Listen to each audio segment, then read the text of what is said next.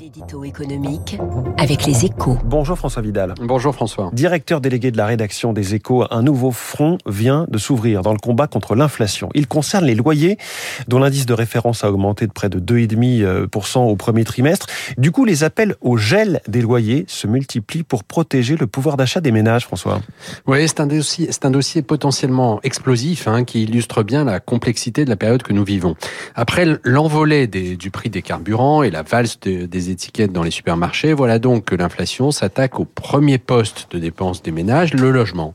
Alors, cela ne concerne pas tous les ménages, bien sûr, hein, puisque 60% des Français sont propriétaires, mais 4 sur 10 quand même, et sans doute parmi les plus fragiles. Or, si rien n'est fait, on peut s'attendre à une hausse des loyers de plus de 5% sur l'année. Difficile dans ces conditions pour le gouvernement de ne pas faire un geste. Ce serait politiquement impossible même, hein, d'autant qu'il prépare un projet de loi sur le pouvoir d'achat qui devrait être présenté au Parlement dans la foulée des législatives. Selon les associations de locataires, Bercy aurait d'ailleurs réservé un accueil plutôt favorable à leur demande. Oui, pas étonnant, hein, puisque cela ne coûte rien à Bercy. Hein, le, manque à gagner est pour les seuls bailleurs euh, sur le papier.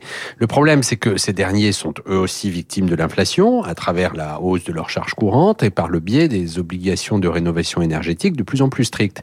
Du coup, dans un tel scénario, les propriétaires loueurs ont déjà dit qu'ils demanderaient une compensation.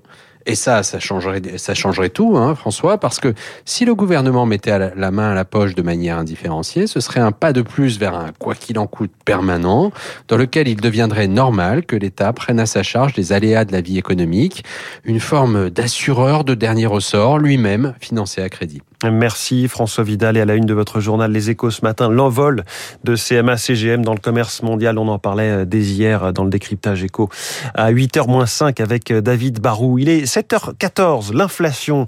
Et si on s'en saisissait finalement? Le stratégiste Frédéric Leroux est mon invité